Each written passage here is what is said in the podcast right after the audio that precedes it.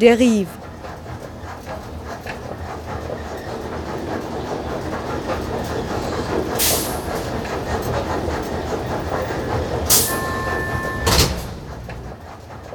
Radio für Stadtforschung.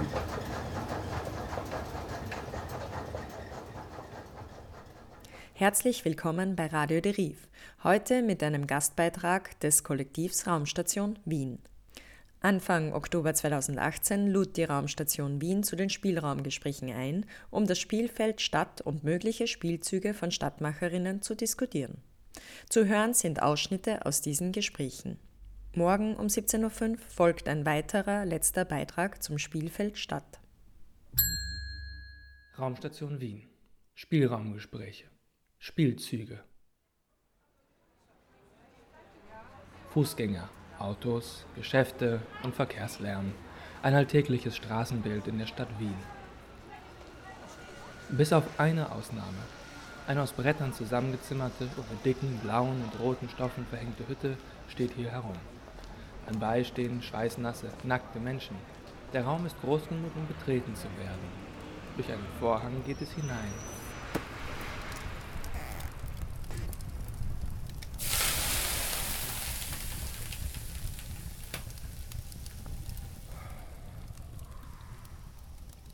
Wir haben die Sauna so gebaut, dass sie auf einen Parkplatz passt. Von der Größe her passen vier bis fünf Leute rein. Es waren auch schon mal 13 Leute drin. War ich aber nicht dabei. Hier bei dem Projekt ist es so, dass wir halt mit dieser Sauna, dass sie sehr mobil ist, was irgendwie sehr witzig ist, weil es tatsächlich doch irgendwie einen, einen Eindruck auf die Leute, die vorbeigehen hat und auf die, die reingeht, ist es natürlich nochmal sehr verändernd, weil wer springt denn mal nackt am Karlsplatz auf der Verkehrsinsel herum? Das ist Alex Grüner, die eine Brüderhälfte des familiären Arbeitskollektivs Grüner Lee. Sie sind kein Saunabauunternehmen, sondern bespielen oft wortwörtlich vernachlässigte Räume auf unterschiedlichste Weise. Wir sind ziemlich informell, wir fragen nicht nach Genehmigungen, wir ähm, machen im Grunde genommen in erster Linie erstmal das, was wir wollen und das, was uns durch den Kopf spukt. Wir haben eine Theorie hinter dem, was wir tun, auch wenn es manchmal nicht so erscheint. Es geht uns oft auch darum, dass wir ähm, das Bewusstsein für den Raum einfach ein bisschen verändern wollen, indem wir Sachen reinstellen. Auf der einen Seite kann man sagen, wir sind Künstler und machen Kunstwerke und ähm, machen dann eine Performance. Auf der anderen Seite basteln wir einfach Sachen und ähm, bespielen sie dann. Wir haben schon sehr oft ähm, Tischtennisplatten gebaut auf verschiedenen Ausstellungen auch, wo wir einfach gesagt haben, wir wollen den, den Aspekt vom Spiel einfach reinbringen und wir merken halt, dass dieses Spiel sehr die Leute ähm, greift. Man kann eine Tischtennisplatte in einen leeren Raum stellen, der vorher ein leeres Zimmer war und dann wird, äh, wird der Raum sehr, sehr extrem mit Leben gefüllt. Was ist das Ziel von Grüner Lee? Unser Umgang, diesen Raum zu nehmen und ähm, in unserem Gutdünken und in unserer Realität zu verändern, um stellenweise auch einfach ähm, auf Realitäten in anderen Köpfen überzugreifen und die eventuell mit zu verändern und auch das Bewusstsein für den Raum auch ein bisschen zu verändern und auch im Grunde ein bisschen Denkstrukturen einfach aufbrechen wollen. Wie evaluiert man nach so einem Projekt, ob es erfolgreich war? Ja, schwierig. also tatsächlich ist es sehr frustrierend, ähm, wenn man sich selber die Ziele irgendwie gesteckt hat und sagt, ich will das und das irgendwie erreichen. Ähm, Gerade bei dem Thema mit der Sauna war das einfach so, wir hatten eine spezielle Idee dazu.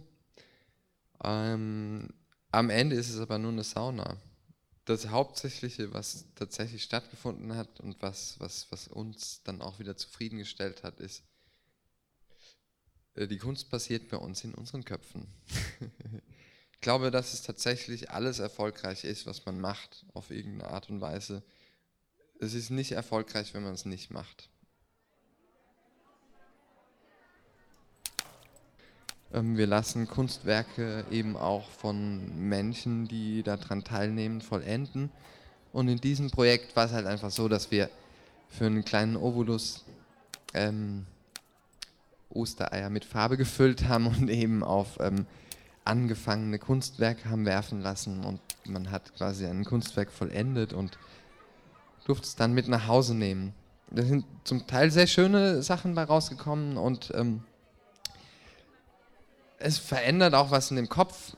Es ist einfach nicht nur irgendwie, geh wohin, schau mir was an, sondern ich nehme die Leute irgendwie mit und ähm, bringe so dieses Spiel mit rein. Und ähm, die Reaktion von den Leuten bei diesen ganzen Spiel und, diesen Mitmachsachen ist einfach für uns eigentlich das Hauptding, es sehr schön ist mit anzusehen, äh, bereitet sehr viel Freude. Wie schafft man es mit Saunas, Farbostereiern und Tischtennis sein Geld zu verdienen? Wir haben uns jetzt momentan einfach tatsächlich immer sehr lose organisiert. Also haben gesagt, wir machen das einfach, was wir wollen und uns interessiert erstmal in erster Linie Geld überhaupt gar nicht, weil wir uns von der Idee des Geldverdienens damit nicht korrumpieren lassen wollen. Wir verdienen mit der Kunst so ein bisschen Geld, dass wir so durchkommen. Ich mache eben auch Architektur.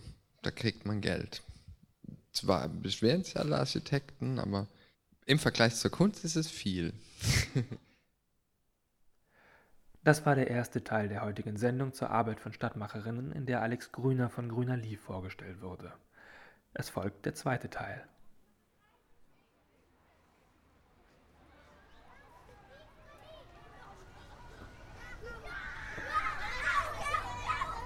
Wir befinden uns in einer fast ganz normalen Straße im 15. Bezirk Wiens. An der Ecke steht ein blaues Straßenschild, welches sie als Wohnstraße kennzeichnet. Sie ist voller Leute. Kinder spielen, Kleidung wird getauscht, man isst und musiziert, spielt Schach und eine Auswahl selbst gebastelter Fahrräder findet ebenfalls großen Anklang. Dazwischen sitzen Leute auf Sofas und Sesseln auf der Fahrbahn und betrachten das lebendige Miteinander. Freitag war das auf der Pelzgasse zusammen mit Kollektivraumstation Geht doch Anwohnerinnen, Initiative Pelzgasse, ähm, Nachbarn, äh, Café Weimar, alle möglichen haben da mitgemacht, äh, einfach auf der Wohnstraße gewohnt und alles Mögliche gemacht und die Polizei war auch da und hat geschaut, was wir da machen und war verwirrt. Warum heißt es überhaupt Wohnstraße? Was kann man sonst auf der Wohnstraße tun? Brigitte Vittori ist Teil der Initiative Space and Place, die unter anderem diesen Tag der Wohnstraße organisiert hat. Was steckt hinter solchen Aktionen? Wir sagen im Aktivismusmodus, uns gehört die Stadt. Aus der Forscherperspektive sagen wir, gehört uns die Stadt überhaupt und, und schauen wir das an. Und was wir jetzt bei dem Projekt der Wohnstraßen draufgekommen sind, dass man internalisierte Muster hat. Ähm, wie man sich in der Stadt und vor allem jetzt am Beispiel dieser Wohnstraßen bewegt. Ich zum Beispiel habe mich irrsinnig gefreut, als Radfahrerin gegen die Einbahn zu fahren in Wohnstraßen und habe permanent das Gefühl gehabt, ich mache was Verbotenes. Und das stimmt überhaupt nicht. Ich mache seit neun Jahren diese Arbeit in der Stadt und ähm, habe mir noch nicht mal den Raum genommen, der mir gehört, dieses öffentliche Wohnzimmer vor der eigenen Haustüre und brauche so lang, um drauf zu kommen, dass ich nicht überall Genehmigungen brauche, sondern dass jeder jeden Tag da rausgehen kann und alles Mögliche machen. Und was man da darf, haben wir überzogen, dank Raumstation, weil ähm, die haben diese wunderbare Sitzbadewanne und so weiter rausgestellt. Welches grundlegende Ziel verfolgt die Initiative Space and Place? Ein Ziel, das schon immer ist, und das haben wir jetzt erinnert, wo die Isabella und ich einmal so geschrien haben, wow, das war jetzt Space and Place. Und das ist irgendwie dann, wenn sich Menschen be begegnen oder irgendwie treffen oder nur sehen auf einem Platz, die sich sonst nie kreuzen würden. Ich komme aus Tirol und dort, ähm, ähm, also nicht überall, aber dort, wo die wenigsten Flüchtlinge sind, äh, schimpft man am meisten drüber, wenn man sich nicht austauschen kann, äh, weiß man nicht, wie der andere ist und da muss man jetzt kein Flüchtling und, und irgendwer anderer sein, sondern äh, den Nachbarn nicht kennt, dann geht nichts weiter. Ja? Also vielleicht ist es schon ein Ziel, den einen oder anderen FPÖ-Wähler ein bisschen zu tangieren.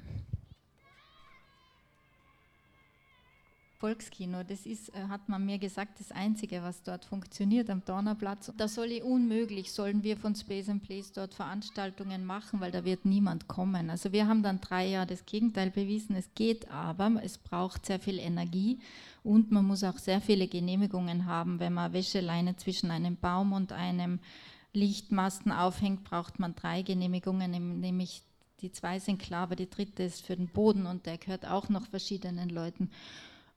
Insgesamt waren es sieben Genehmigungen, aber es war wunderschön. Wir haben dort Schirme gehängt, 270 Schirme. Ähm, sechs Wochen lang dann so verschiedene äh, Sachen drunter gemacht. Die Schirme haben Anwohner gehängt. Wir haben auch so einen Königsstuhl aufgestellt, den haben wir dann drei Monate lang stehen lassen, weil er so gut funktioniert hat. Ähm, da darf jeder drauf und jeder darf König sein. Die Kinder haben das genutzt als ihr, ich bin der König und so. Und am Nachmittag waren die Liebespaare dort und, und dann die Betrunkenen. Und das hat sich so schön gemischt, weil der Platz ist sehr verschrien, weil oben sind Bänke, da sitzen die Betrunkenen und auf der anderen Seite sind die Kinder und wir haben es dazwischen gestellt. Und dann ist das, hat es so funktioniert. Wie ist Space and Place organisiert?